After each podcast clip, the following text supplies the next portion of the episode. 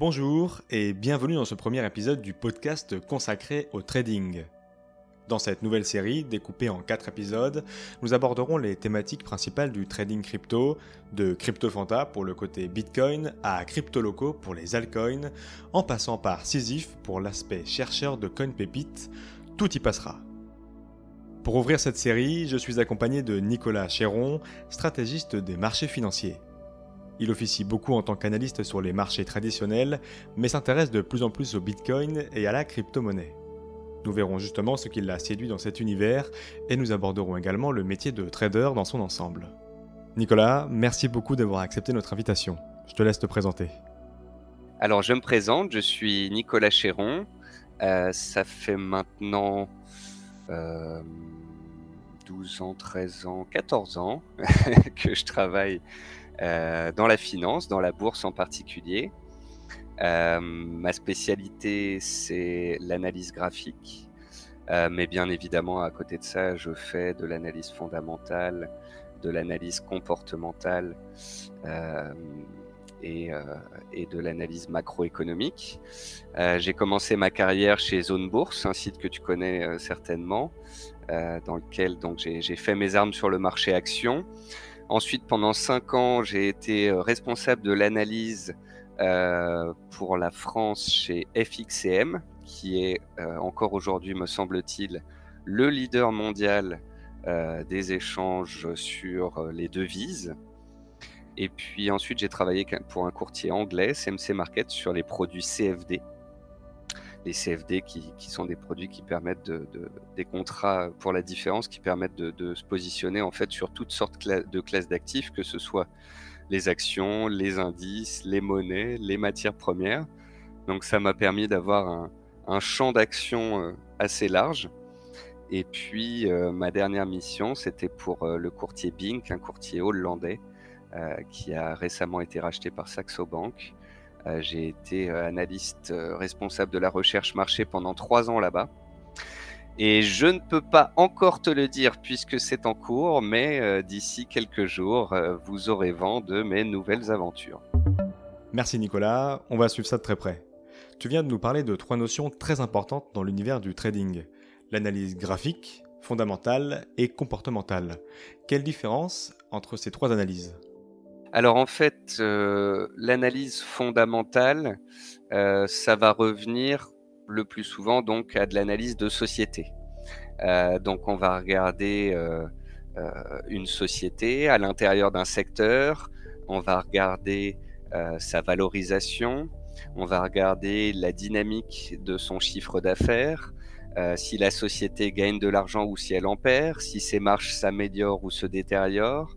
On va parfois étudier des ratios euh, financiers, un ratio très simple dont tout le monde a entendu parler, euh, ce sont les PER, le Price Earning Ratio, afin de dire si une valeur est plus ou moins chère par rapport à une autre dans le secteur. L'analyse fondamentale, on va dire que c'est important pour savoir ce qu'on achète. Voilà, qu'est-ce qu'on achète et combien possiblement, d'après certains ratios, certains calculs, euh, combien est-ce que cela vaut? Ensuite, l'analyse technique euh, répond plutôt à la question quand. Quand est-ce que je dois rentrer? Quand est-ce que je dois sortir? C'est-à-dire qu'une fois que tu as défini avec ton analyse fondamentale que tu veux acheter telle ou telle société, eh bien grâce à l'analyse technique, c'est l'analyse graphique, hein, euh, eh bien, tu vas regarder, euh, par exemple, la notion de tendance. Est-ce que l'actif en question est en tendance haussière, en tendance baissière ou en tendance neutre? Est-ce que il y a des volumes de transactions élevés qui montrent une activité euh, sur cet actif? Est-ce qu'il y a des signaux qui nous sont donnés, que ce soit des signaux haussiers ou baissiers? Alors certains utilisent dans l'analyse graphique les figures chartistes, d'autres les chandeliers japonais, d'autres les vagues d'Elliott. Tous ces outils en fait qui font partie de l'analyse graphique permettent de cadrer un actif pour essayer de se fixer des objectifs. Une fois qu'on est rentré à l'achat sur un actif, on va fixer des objectifs en regardant des seuils travaillés par le passé, puisqu'on dit que euh, le marché a une mémoire des prix. Et puis, euh, on va aussi pouvoir déterminer une invalidation. si tu as acheté que ce soit de l'or, une action ou une crypto sur une zone de soutien, eh bien si cette zone de soutien cède, euh, c'est une invalidation de ton scénario et dans ces cas-là, l'analyse graphique te donne un signal baissier, un signal qui va t'inviter à sortir. Et puis l'analyse comportementale, ça c'est quelque chose, je dirais, d'essentiel parce que euh, on est dans des marchés sur lesquels il y a de plus en plus de particuliers. Euh, on peut constater aussi, euh, bah, c'est la même chose sur les, sur les cryptos d'ailleurs, il y a de plus en plus de particuliers sur le marché options aux États-Unis, il y a de plus en plus de particuliers en bourse en Europe et aux États-Unis suite au, au, Covid et au confinement, et il y a de plus en plus de particuliers à qui tradent les cryptos. Et euh, l'analyse comportementale va revenir à essayer de déceler des périodes de, sentiments exacerbés. C'est-à-dire que euh, en bourse, les marchés haussiers, il y en fait, il faut connaître ce, cet adage, les marchés haussiers naissent dans le pessimisme, grandissent dans le scepticisme, mûrissent dans l'optimisme et meurent dans l'euphorie. Donc cet adage nous explique que en gros, faut acheter quand tout le monde a peur et faut vendre quand tout le monde est euphorique. Et la finance comportementale va, nous aider à essayer de déceler justement ces phases de peur dans lesquelles on va essayer de se placer à l'achat et les phases d'euphorie dans lesquelles justement on va essayer de sortir euh, lorsque tout le monde est haussier, tout le monde est à l'achat, tout le monde devient positif et je crois que ce phénomène-là sur le Bitcoin, on l'a vraiment connu euh, exacerbé. Quand on voit le Bitcoin qui gagne 10, 20, 30% en quelques jours, on voit souvent les prédictions d'un Bitcoin à, 100 000 dollars euh, ressortir et pulluler euh, sur Twitter et sur les différents forums. Donc, donc c'est dans ces moments-là où justement on parle d'euphorie et on fait de nouveau attention, on prend de nouveau des pincettes. Donc je dirais que quand tu as ces trois axes-là, analyse fondamentale, le quoi, analyse euh, technique, euh, quand, comment et avec quelle invalidation, et analyse comportementale, est-ce que je suis bien dans une bonne vague Est-ce que c'est soutenu par l'entrée de particuliers Est-ce qu'on n'est pas forcément dans une vague d'euphorie. Et c'est la, juxtaposition, on va dire, que c'est de ces trois types d'analyse euh, qui m'aident à avoir à un instant T une lecture sur un actif financier quel qu'il soit. D'accord, donc les trois sont totalement indissociables. Petit benchmark, tu officies davantage sur les marchés traditionnels, on l'a vu, et justement, est-ce que c'est plus simple d'ouvrir un compte de trading crypto type Binance ou Kraken qu'un compte sur la bourse? Mmh, Écoute, je ne saurais te dire. Euh, lorsque j'avais étudié les ouvertures de comptes sur Coinbase euh, il y a maintenant un peu plus d'un an pour ouvrir un compte société. Euh, ça n'avait pas non plus l'air d'être extrêmement simple, mais j'ai l'impression que plus le temps passe et plus les ouvertures de compte sont facilitées, euh, plus on peut déposer des montants et parfois faire des premières transactions avant que les coordonnées de la personne soient validées. Mais je dirais que ça, ça dépend aussi du sérieux du courtier chez lequel on va. Donc je dirais que c'est de plus en plus simple d'ouvrir un compte de crypto, mais je dirais pas forcément que c'est beaucoup plus simple que d'ouvrir un compte sur le marché action, parce que de la même manière, il est de plus en plus simple également d'ouvrir un compte sur le marché action avant, on avait de la paperasse, on devait envoyer un courrier, etc. Alors qu'aujourd'hui, la plupart des courtiers sont en train de, digitaliser l'ensemble de ces procédures. Donc, s'il fallait faire un match, euh, sur ce point-là, je dirais égalité. Balle au centre, donc. Je vais te poser une question un poil provocatrice. On dit que les traders sont à la tête d'un système financier que plus personne ne contrôle et qui a mené le monde au bord du gouffre en 2008. Tu venais à cette époque tout juste de rentrer dans le circuit par ailleurs. Tu réponds quoi à ce genre d'insinuation?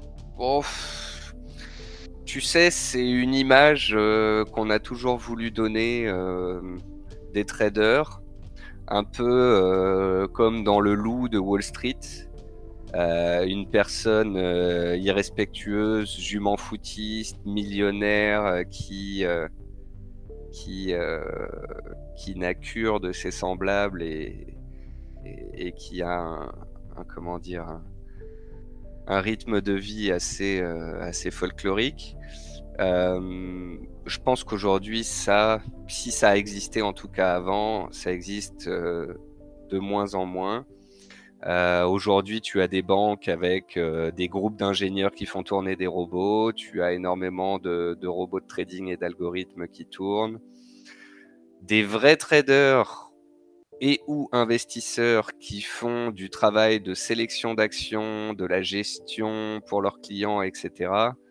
Euh, ça, ça ne me dérange pas. C'est des gens qui essayent de créer de la valeur pour leurs clients. Là où, par contre, je veux bien te rejoindre sur un peu le monstre sans tête et le manque de, de gouvernance, de, de suivi. Euh, bah, c'est toutes les affaires de manipulation de cours, en fait.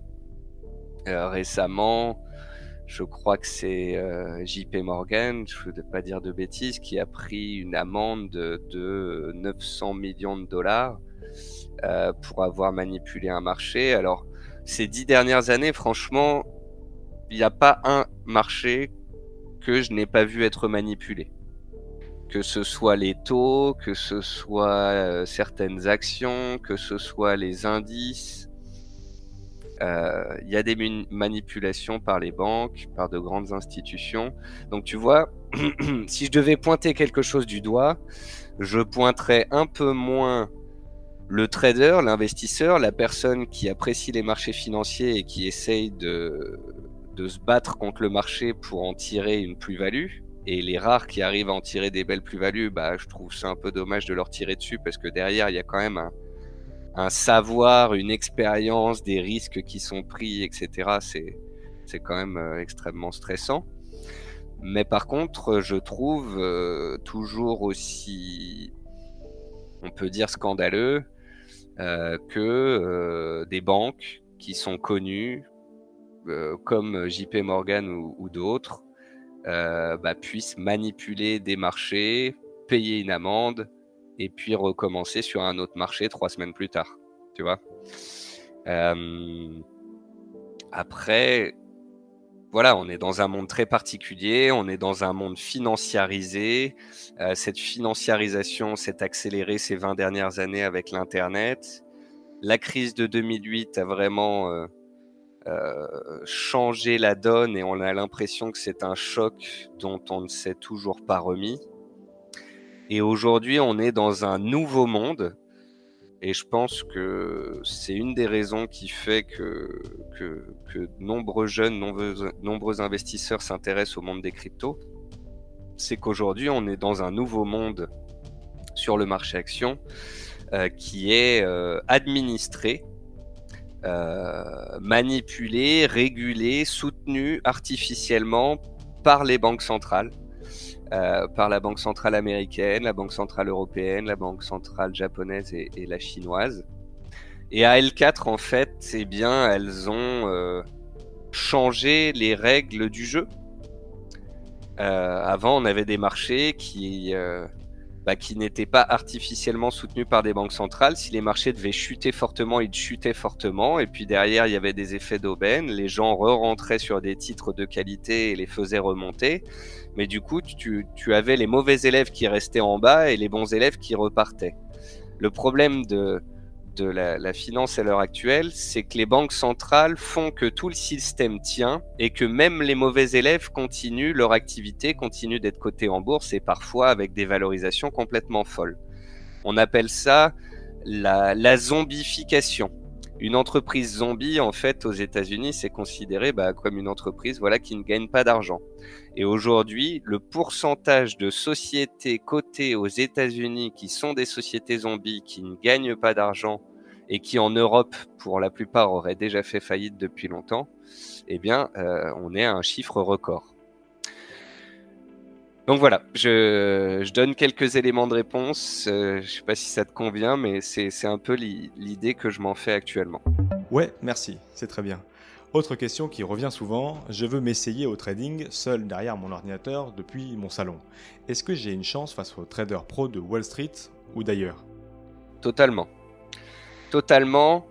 Euh, le mythe de, de comment dire du professionnel qui gagne et du petit épargnant qui perd euh, doit être euh, revu et ou balayé. Je connais des professionnels qui se sont pris des gadins, je connais des fonds d'investissement qui ont des performances exécrables sur les dernières années et ou qui ont fermé leurs fonds. Et inversement, je connais au fil des, années de plus en plus de traders particuliers qui arrivent à tirer leur épingle du jeu et à faire de l'argent sur les marchés financiers. La, chance qu'on a aujourd'hui par rapport à il y a 15 ans, euh, c'est que les outils et les informations à la disposition de l'investisseur particulier euh, sont, vraiment géniaux. Euh, c'est-à-dire que t'imagines que dans les années 80, certains investisseurs traçaient les courbes de leurs actions avec du papier millimétré et euh, des crayons.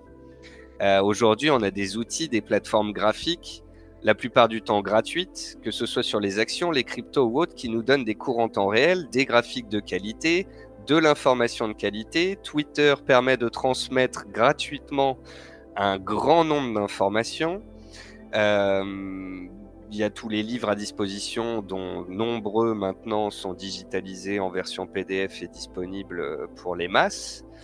Euh, il y a énormément de, comment dire, de matériel de formation gratuit et ou payant, mais pas trop cher, disponible sur Internet pour pouvoir se former. Donc je dirais que le particulier n'a jamais eu autant de probabilité de pouvoir faire des gains en bourse. Par contre, que ce particulier trade les cryptos, l'or euh, ou euh, les actions, eh bien, il se doit de respecter des règles. Euh, alors, on peut appeler ça des règles d'hygiène pour un compte boursier ou des règles de sécurité. Bah, c'est toutes les règles habituelles. Il faut, il faut avoir un portefeuille diversifié. Faut pas mettre tous ses œufs dans le même panier. Faut pas être 100% action ou 100% crypto. Si on est 100% crypto, bah faut éviter d'être 100% Bitcoin. Euh, donc la diversification est, quelque chose d'assez important entre classes d'actifs ou à l'intérieur d'une classe d'actifs entre différents actifs cotés. Euh, après, il faut faire très attention à l'effet de levier.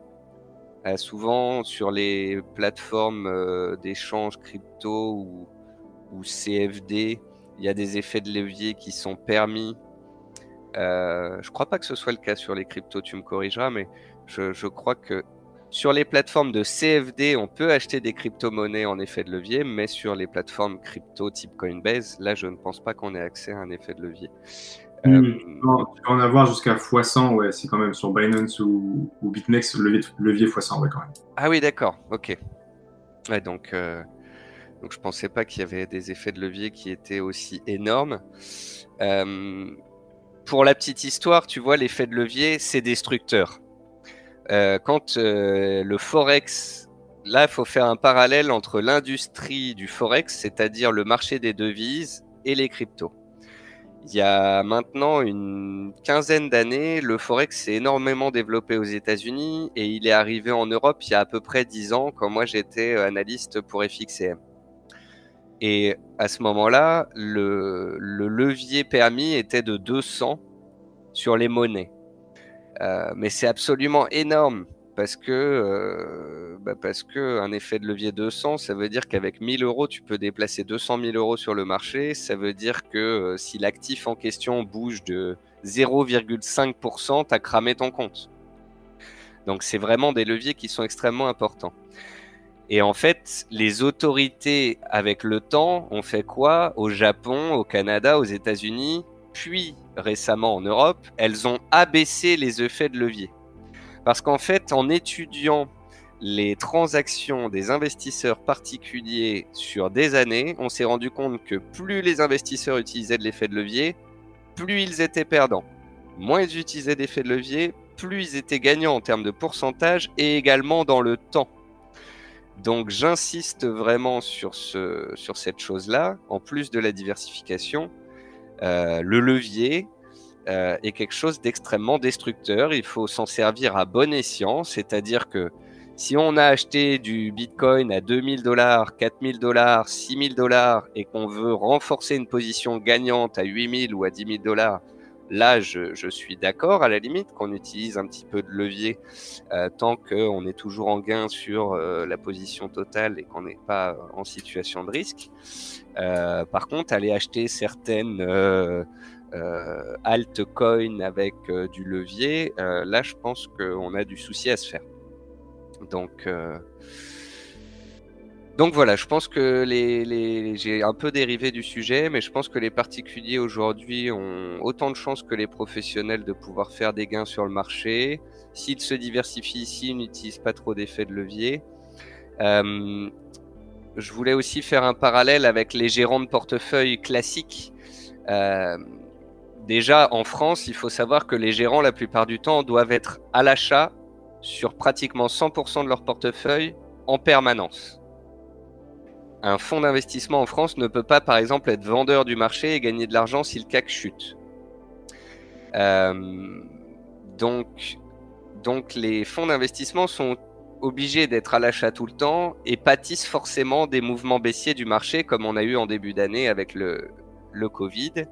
Chute de 40% du CAC 40, eh bien, il y a énormément de fonds euh, qui ont perdu 15, 20, 30 et parfois 40% et plus. L'avantage du trader particulier, c'est que lui, il peut faire ce qu'il veut, que ce soit sur action ou sur crypto. S'il veut se connecter à sa plateforme et vendre l'ensemble de son portefeuille en trois clics, il peut.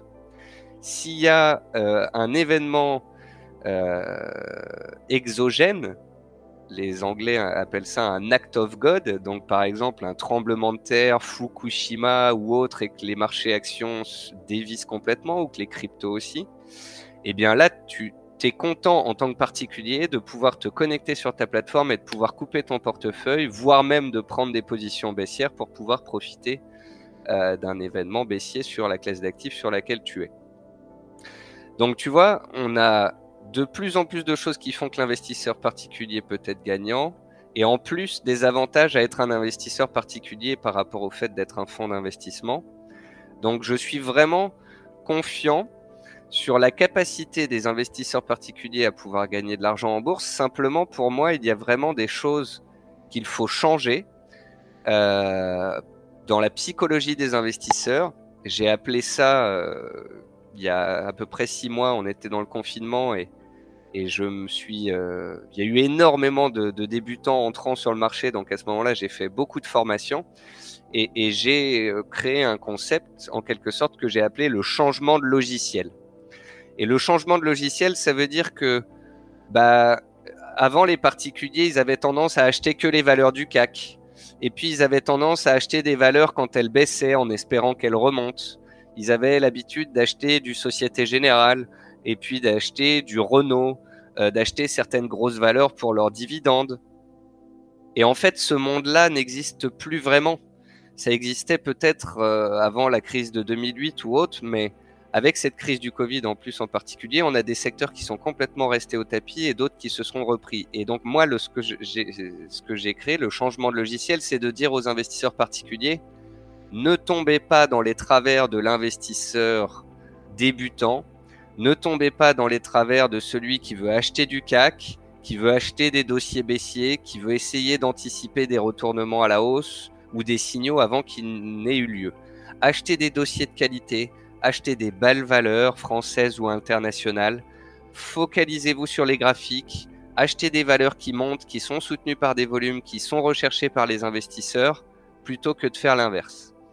Et, euh, je pense que bah, ce, changement de logiciel, c'est se former, c'est apprendre les concepts boursiers, c'est se servir de l'analyse comportementale et de l'analyse technique à bon escient. Et, à mon avis, c'est totalement aussi euh, transposable au marché des cryptos. Très bonne analyse. Et justement, toi, comment tu t'es laissé séduire par l'univers des cryptos? Alors écoute, ça va te paraître marrant et je pense que les auditeurs qui vont, qui vont m'entendre vont, vont sourire.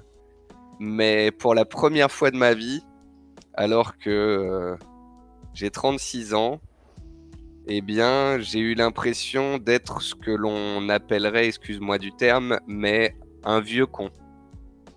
C'est-à-dire que je n'ai pas euh, réussi à comprendre, à déceler euh, l'avènement de ce monde des crypto-actifs, euh, de la blockchain. J'ai vu tout cela se mettre en place effectivement à partir de 2013. Et c'est vrai qu'entre 2013 et 2016, bon, on peut pas dire qu'il se passait énormément de choses euh, sur le Bitcoin en termes de volume, en termes de news, en termes de, de beaucoup de choses.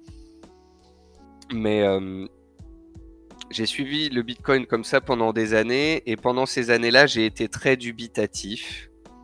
Euh, je pense que bah, j'ai peut-être euh, écouté un peu trop les arguments de mes pères, qui eux-mêmes étaient encore plus vieux que moi, et donc peut-être encore plus réfractaires à la naissance d'une nouvelle classe d'actifs. Euh, bon, il faut dire que au début, voilà, on parlait d'échanges très faibles, de volume très faible, de décentralisation. C'était, c'était quand même très spécial, c'était très spécifique. Donc euh, voilà, j'ai fait partie euh, de, toutes ces personnes-là qui étaient euh, dubitatives. Ensuite, il y a eu le mouvement haussier de l'année 2017 et je pense qu'on peut vraiment considérer l'année 2017 comme l'avènement des crypto-monnaies dans la planète finance. Parce que début 2017, on a justement cette accélération au-dessus des 1000 dollars, on touche pour la première fois les 3000 dollars, et puis ensuite, ça continue de pousser. Euh, là, il y avait ensuite la possibilité de cotation sur le CME. On avait tout en fait, on avait tout. On avait euh, l'entrée record de particuliers, la hausse des prix, la surmédiatisation du phénomène. Et alors, si tu veux, j'étais très... Mon cœur balancé à cette époque-là. C'est-à-dire que d'un côté, j'avais envie d'être haussier dessus lorsqu'on a donné des signaux haussiers au-dessus des 3000, 4000, 5000 dollars. J'avais envie de parler de signaux haussiers, mais je n'étais pas encore confiant à l'époque dans la capacité des courtiers à être des courtiers euh, solides. On entendait euh, parler de vol de Bitcoin, euh, de soucis techniques chez certains courtiers qui n'étaient pas encore au point à l'époque, de mémoire Kraken ou Coinbase, des choses comme ça. Donc j'étais partagé entre l'envie de dire d'aller sur cet actif qui effectivement montait, était médiatisé, etc. Mais d'un autre côté, j'avais pas la possibilité moi d'en acheter, j'avais pas de compte, mes clients n'avaient pas de compte, mes lecteurs ne les suivaient pas. Et, il a fallu que je choisisse en quelque sorte euh, mon camp. Et puis en plus de ça, il y avait la possibilité d'un phénomène de bulle et ça, je pense que j'en ai parlé peut-être un peu trop tôt, mais je pense que j'ai choisi ma voie quand le Bitcoin a accéléré au-dessus de 3, 4, 5 000 dollars. J'ai choisi ma voie, j'ai choisi la voie de dire c'est une bulle. C'est une bulle parce que nous avons tout ce qui est, enfin, toutes les caractéristiques d'une bulle. Nous avons l'entrée record des particuliers. Et à cette époque-là, euh, j'avais expliqué euh, c'était en décembre 2017 sur BFM, je me rappelle comme si c'était hier. J'avais expliqué qu'on atteignait des records sur Google dans la recherche comment acheter des cryptos avec une carte bleue. Et en fait, à ce moment-là, j'avais l'impression bah, que c'était euh, les parents ou les grands-parents qui voulaient acheter euh, un Bitcoin à leurs petits-enfants pour Noël. Et du coup, on avait un afflux de particuliers qui ne connaissaient rien à la finance, qui voulaient tout de suite là en acheter avec des prix qui montaient en parabolique. Et donc on avait l'entrée des particuliers, on avait la hausse parabolique des prix, et en plus de ça, on avait la surmédiatisation du phénomène par les médias. Donc euh, ces, trois, euh, ces trois arguments, ces trois points, en fait, c'est la définition d'une bulle. Donc, euh, donc à ce moment-là, j'ai puisque mes clients n'en avaient pas ou peu et que bah, je, n'avais pas de moyen d'en acheter facilement puisque je sentais que c'était extrêmement volatile, fébrile, etc. J'ai choisi en 2017 et début 2018 de dire c'est une bulle. Et c'est vrai qu'à ce moment-là, dans les cryptos, euh, je me suis pas fait que des copains parce que bah, je suis apparu comme un analyste traditionnel sur le marché action qui défendait son bout de gras, qui ne comprenait pas l'avènement de la blockchain, des crypto-monnaies, par la suite de la, de la tokenisation, puis euh, de la finance décentralisée. Et, euh, mais mon but à ce moment-là, c'était aussi de la prévention c'était prévenir plutôt que guérir. C'était faire comprendre aux gens qu'il fallait prendre des bénéfices, que quelque chose qui coûtait à peine un dollar venait de toucher 20 000 dollars et d'être multiplié par 20 000. Enfin, c'était d'un point de vue de, analyste traditionnel quelque chose de complètement fou. Mais mais ceux qui ont su m'écouter jusqu'au bout ont, su que j'allais continuer de suivre l'aventure parce que, comme je l'avais expliqué euh, dans cette même interview BFM de décembre 2017. Je m'en rappelle parce que elle avait été bien ficelée et puis j'avais eu euh, plus d'un million de vues dessus. J'avais expliqué que, et c'est d'ailleurs la même chose que j'ai écrit euh, dans la newsletter 21 millions qui a récemment été créée par Capital et Grégory. Euh, c'est comme le secteur des valeurs technologiques en l'an 2000. C'est comme un secteur qui avait besoin de se structurer après une bulle.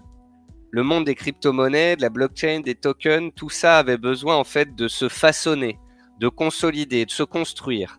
On avait besoin qu'il y ait certains courtiers mal intentionnés qui soient fermés. On avait besoin que les volumes de transactions continuent de grandir. On avait besoin euh, d'une médiatisation des cryptos et de leur fonctionnement. On avait besoin de la faillite peut-être de certains projets. Euh, on avait besoin de purger les excès, de purger le secteur. Euh, tu sais, il y a des activités comme euh, le minage, par exemple, qui était devenu extrêmement rentable au-dessus de 10 000 dollars et qui ensuite ont complètement chuté, périclité. Et donc, tu vois, on avait besoin que tout ça se façonne. Et donc, en 2018, Les cours se cassent littéralement la figure. On perd 85%, euh, je crois, entre le point haut et le point bas.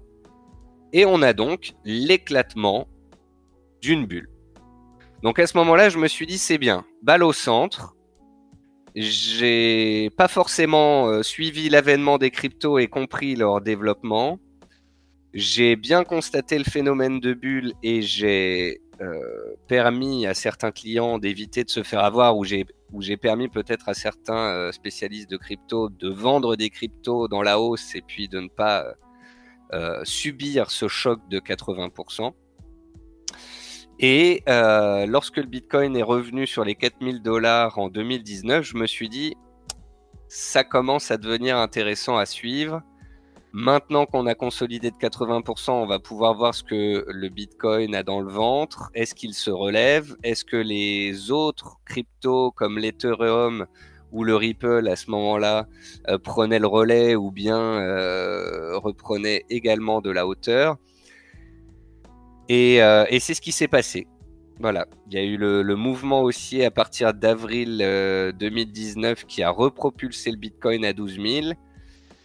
Et là, je me suis dit, maintenant que la bulle a été faite, on est peut-être plutôt sur du mouvement pérenne de moyen long terme. On est peut-être sur un développement de d'une nouvelle classe d'actifs, de quelque chose de très long terme. Alors ça va pas être facile parce que euh, il y a Facebook qui veut lancer sa Libra et qui veut en gros faire d'une monnaie décentralisée une monnaie centralisée. Il y a les États qui derrière vont vouloir essayer de mettre la main mise sur les crypto-monnaies et ou de les réguler et ou de créer les leurs. Euh, D'ailleurs, je, je crois que c'est Benoît Queré qui a, qui a très récemment euh, revu euh, son avis sur la question. Donc, euh, donc voilà, il y a beaucoup de choses qui ont, il y a beaucoup de choses qui ont changé, euh, de plus en plus de personnes qui en parlaient, euh, des newsletters qui se sont créés, des chaînes YouTube qui se sont créées, et, et, progressivement, depuis un an, un an et demi, je trouve que il y a vraiment eu une transformation, une professionnalisation dans le secteur, une professionnalisation chez les courtiers, chez les youtubeurs, dans le contenu qui est à disposition, notamment grâce en partie à vous, hein, Cryptost.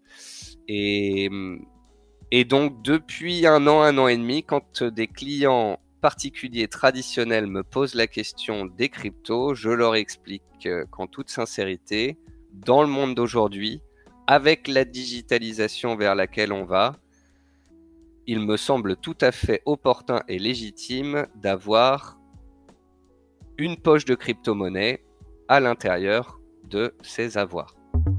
Un bel aveu de sagesse, Nicolas.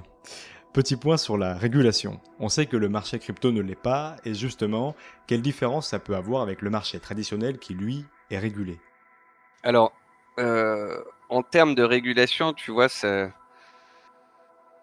en train de se mettre en place. Euh, au début, l'Europe a été très réfractaire. Maintenant, ils commencent à s'y intéresser. Je pense que la SEC aux États-Unis est quand même euh, bien plus au fait, même s'ils ont énormément de, dossiers à traiter.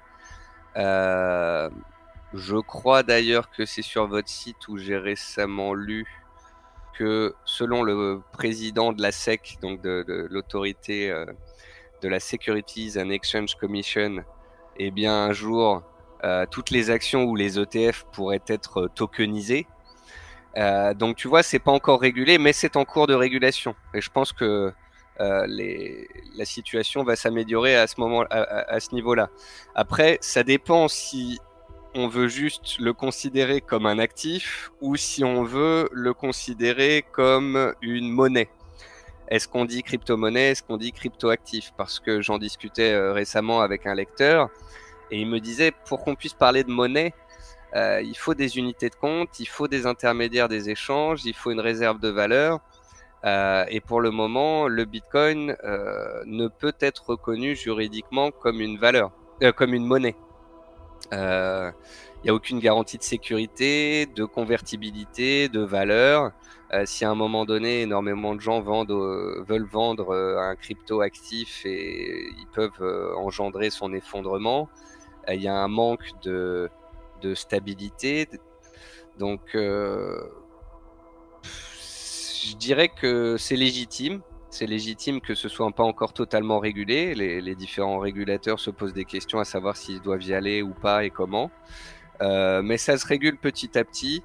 Et de ce que j'ai lu, en tous les cas, euh, même si c'est pas euh, extrêmement régulé, c'est en tous les cas relativement solide. Et quand on parle des plus grosses sociétés euh, comme Kraken, Coinbase ou d'autres, on parle quand même de sociétés solides. Donc je sais pas si tu voulais parler de régulation par rapport au fait qu'il faut ou non avoir peur, mais je pense qu'aujourd'hui, voilà, les particuliers peuvent y aller avec parcimonie, bien évidemment, mais sans grand risque. Et aujourd'hui, que penses-tu de la robustesse du marché? Il est plus solide qu'en 2017 Alors oui et non. Euh, ça me permet de faire un, petit parallèle. Alors, je vais te dire oui parce que tu es plus spécialiste que moi et effectivement, si tu penses qu'avec euh, les soucis de BitMEX, euh, le Bitcoin aurait dû décaler plus que ça, on peut effectivement parler de, de solidité. simplement, c'est peut-être un détail, mais c'est peut-être une des choses les plus importantes que je vais te dire dans cette discussion. C'est que pour moi, euh, le Bitcoin pourra réellement prendre son envolée le jour où il ne sera plus corrélé à la notion de risque sur les marchés boursiers. Je te dis ça parce que tu parlais du fait que Trump a été malade et que les indices ont baissé et qu'avant ça aurait fait chuter les marchés, euh, chuter le Bitcoin. Bon là c'était c'était pas énorme, mais tu vois en novembre 2018, quand les marchés actions aux États-Unis se sont cassés la figure, ont accéléré à la baisse, eh bien le Bitcoin a décroché et il est passé de 6000 à 3000 dollars. Quand on a eu le le Covid en février-mars 2020 pareil, le Bitcoin est passé de 10 000 à 4 000 dollars euh, quand les indices ont lâché. Euh, il y a trois semaines et demie, quatre semaines, quand le Nasdaq a chuté de 10-12% en quelques jours, que Tesla a perdu 35%, etc. Pareil, le Bitcoin est repassé des 12 000 euh, aux 9800 dollars. Tout ça pour dire que quoi qu'on en dise, même si c'est décentralisé, pas adossé, euh, tout ce que tu veux, le Bitcoin est quand même un actif qui peut être pour le moment classé dans la catégorie des actifs risqués. Les actifs risqués, c'est les actions, c'est le pétrole, euh, euh, et ça va en, contradiction des actifs refuges. Quand tout va bien, les marchés achètent des actifs risqués, ils achètent du pétrole, ils achètent des actions, et puis ils achètent potentiellement des, des cryptos, dont du Bitcoin. Quand ça va pas bien, on, active des, on achète des actifs refuges on achète du dollar, on achète du yen, on achète de l'or. Et à l'époque, on, se serait dit, bah, faut acheter du bitcoin. Du moins, c'était, je pense, l'espoir, euh, peut-être pas des créateurs, mais des premiers utilisateurs et, et des spécialistes ces dernières années. L'espoir que, en fait, quand les marchés chutent, ça veut dire que la finance traditionnelle va mal, ça veut dire que le monde capitaliste en quelque sorte s'écroule, et pour pouvoir euh, pallier à ça, être diversifié, avoir euh, d'autres actifs, il faudrait avoir des, des crypto-actifs ou des crypto-monnaies. Or, on peut remarquer que depuis deux ans, deux ans et demi, à chaque fois qu'il y a un accident baissier sur les indices, le Bitcoin connaît un accident baissier également. Donc là où certains auraient voulu que ce soit un actif refuge, pour le moment, c'est un actif risqué. Et pour que le Bitcoin puisse un jour peut-être s'envoler à 20 000, 30 000 ou 50 000 dollars, je pense que c'est pas à la fin du monde qu'il faudrait, mais c'est plutôt la désynchronisation du Bitcoin et ou des crypto-monnaies à l'appétit pour le risque en général des marchés. Quand on trade, on peut trader le marché spot avec de vrais bitcoins, mais aussi des contrats futurs, des options, bref, c'est très complexe. Et justement, est-ce que ça veut dire qu'il n'y a en fait pas que 21 millions de bitcoins en circulation, mais beaucoup plus à cause de tous ces dérivés? Oui, oui, c'est vrai. C'est vrai que euh, euh, si via des effets de levier, des fonds d'investissement décident d'attaquer à la hausse ou à la baisse le monde des crypto-monnaies, ça peut euh, exponentialiser en fait euh, la puissance des signaux haussiers ou baissiers sur une crypto. Donc c'est pas bête de se dire que aujourd'hui c'est comme s'il y en avait plus que 21 millions et que et qu'avec la, la, duplication des produits qui permettent de le trader, ça, ça, change un peu la donne. Mais en fait, c'est pas si différent que. Je sais pas si le parallèle est bon, mais il me semble qu'on pourrait faire un peu le parallèle avec les cours du pétrole, tu vois. Euh, un baril de pétrole est échangé une centaine de fois euh, entre euh, le puits de forage et le super tanker, puis la livraison dans un port. Bah, de la même façon, les bitcoins, la tendance des bitcoins, etc., sont, euh, sont tirés par euh, bah, des produits financiers complexes à la hausse ou à la baisse qui, qui vont accélérer parfois des tendances.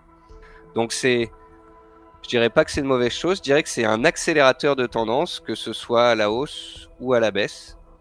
ça, peut, ça peut amplifier la puissance des mouvements mais j'en suis même pas certain parce que, comme tu le disais il y a quelques instants, euh, bah, désormais la volatilité du Bitcoin s'est un petit peu calmée. Donc, euh, donc j'ai pas l'impression que cette euh, duplication, cette augmentation du nombre de produits sur les cryptos ait fait que ça les rend plus vulnérables à un choc. J'aimerais avoir ton avis sur l'économie actuelle. On est en pleine crise Covid, les banques centrales impriment beaucoup de billets, à partir de là, certaines personnes anticipent un crack similaire à celui qu'on a pu avoir en mars en analysant les bourses américaines qui sont a priori totalement décorrélées de la réalité. T'en penses quoi? Alors en fait, si tu veux, ça rejoint un peu ce que je te disais tout à l'heure, c'est qu'on est dans un nouveau monde euh, post 2008, un monde euh, qui tourne euh, avec de la dette. en fait, il y a une étude récente qui est sortie, que j'ai publiée sur mon compte Twitter il y a quelques jours, qui dit que dans les années 80, quand les États-Unis créent un dollar de dette afin de soutenir l'économie et de développer la croissance, ils arrivaient à créer 2,8 7 fois plus. Tu vois, 1 dollar de dette donnait 2,7 dollars de, création de valeur. Dans le monde d'aujourd'hui, on dépense 1 pour créer 0,7. On dépense 100 de dette pour créer 97 de PIB. Donc en fait, on est dans un monde qui tourne à perte. On serait une entreprise, on serait en faillite. Tu vois ce que je veux dire? Donc, euh, donc c'est un monde qui marche un petit peu sur la tête. Euh, alors après, est-ce que l'économie mondiale va si mal que ça? Pas vraiment. Pas vraiment. L'économie mondiale ralentit. Euh, c'est vrai qu'on a eu des récessions un peu partout dans le monde à cause de cette crise du Covid. Mais c'est là aussi où il faut euh, comprendre quel est le nouveau monde dans lequel on vit depuis la crise de 2008 et par rapport aux banques centrales, surtout depuis 2013, depuis l'avènement du quantitative easing. Euh, on, est maintenant dans un monde qui est artificiellement soutenu. Et entre les plans des États, les plans du FMI, de l'Europe, euh, des banques centrales, on n'est pas loin de 15 000 milliards de dollars qui ont été créés euh, pour être injectés dans le système, dans l'économie, pour pouvoir, euh, pour pouvoir faire tenir. Alors je vais pas dire faire tenir le château de cartes, mais presque.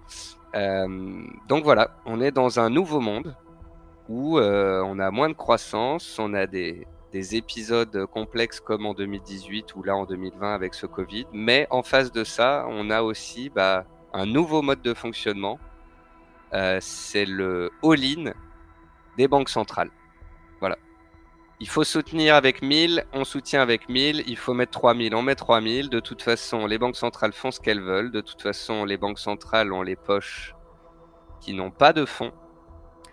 Euh, et, ce qu'on a pu voir ces dernières années, bah, c'est que plus le temps passe, plus les banques centrales injectent, plus elles injectent vite et plus elles injectent fort. Alors peut-être qu'un jour ça mènera à euh, l'implosion du système, etc. Mais, mais pour l'instant, ça a permis de le stabiliser. Donc tu vois, je suis d'accord pour dire qu'on est dans un, dans un monde euh, fragile, instable, avec une croissance en, berne, avec un chômage qui monte énormément aux États-Unis, qui va monter en Europe. On va, on va connaître une période pas facile. Mais comme tu as pu le constater sur les indices boursiers, euh, on est pratiquement sur des plus hauts historiques en termes de valorisation boursière à travers la planète. Parce que justement, l'interventionnisme des États et des banques centrales n'a jamais été autant poussé. Alors certains me disent, bah oui, mais bon, ça ne peut qu'exploser, ça ne peut pas marcher, on ne peut pas durer comme ça. Oui, sauf que ça fait maintenant 7 ans que ça dure et que j'ai pas l'impression que ça va s'arrêter demain, tu vois. Donc euh, oui, il faut être dubitatif sur la qualité de la croissance et la façon dont aujourd'hui notre économie mondiale fonctionne, mais non, il ne faut pas penser qu'elle est si fragile. Enfin, le système est fragile, mais que que son ensemble disparaisse m'apparaît pour l'instant euh, totalement illusoire. Euh, je pense que les grands de ce monde, les grands argentiers, les grands banquiers centraux, les grands chefs d'entreprise et les grands gouvernements, eh bien, ont les mêmes constats que toi et moi, que les spécialistes des cryptos, que les traders. On sait qu'on est dans un monde qui euh, est en train de d'atteindre un maximum en termes de, de démographie, en termes de croissance, en termes de création de valeur. Et peut-être qu'on va vivre dans un monde qui est plus proche d'une croissance zéro, mais qui se transforme, plutôt qu'un monde qui continue de croître comme il l'a fait euh, à une vitesse grand V ces 30 dernières années. En conclusion, un mot sur la DeFi, la finance décentralisée. On a eu l'occasion d'en faire une série complète qui est dispo sur notre site. Est-ce que d'après toi, ça peut rabattre complètement les cartes de la finance qu'on connaît aujourd'hui? Eh bien écoute, euh pour, ne, pour rester dans une euh, transparence totale dans cette interview, je vais te dire que je lis dessus euh, ces derniers jours. Euh, je vois le concept. J'ai surtout vu à quel point ça pouvait engendrer justement des, bah, du grand n'importe quoi, des, pourcentages assez hallucinants, des promesses qu'on fait à des investisseurs, et, et ça, ça, me fait un peu peur. Euh, mais après, sur le principe, je trouve ça totalement fou, quoi. c'est peut-être le, monde de demain, c'est un monde sans banque où on va pouvoir euh, échanger de l'argent, où on, on, va pouvoir soutenir des projets, on va pouvoir le faire bah, avec des mécanismes transparents, sans intermédiaire ou le moins possible. Donc je regarde ça d'un œil, euh, d'un œil curieux. Euh, j'essaye de, de voir comment ça va se développer dans les mois, dans les trimestres qui viennent, et, et je continue grâce à vous, euh, entre autres, de parfaire mon éducation. Merci beaucoup Nicolas pour ta transparence et toutes tes réponses. J'espère que ce premier épisode sur le trading vous aura plu et que vous y voyez désormais plus clair sur cet univers qui, je vous l'accorde, est un peu obscur pour le commun des mortels. Dans le prochain épisode, nous analyserons plus en détail le travail d'un trader Bitcoin avec CryptoFanta. Comment ça fonctionne concrètement, quels outils utiliser et pour quel capital, et comment rentrer sur le marché sans tout perdre. Il nous donnera également ses conseils, lui qui est dans le marché crypto depuis 2017 et coach pour près de 400 jeunes traders. D'ici là, restez curieux et connectez au site de cryptost.fr pour être à l'affût des prochaines news de la cryptosphère. Vous y trouverez également toute l'actu des crypto-monnaies et un guide complet pour faire vos premiers pas de jeune trader.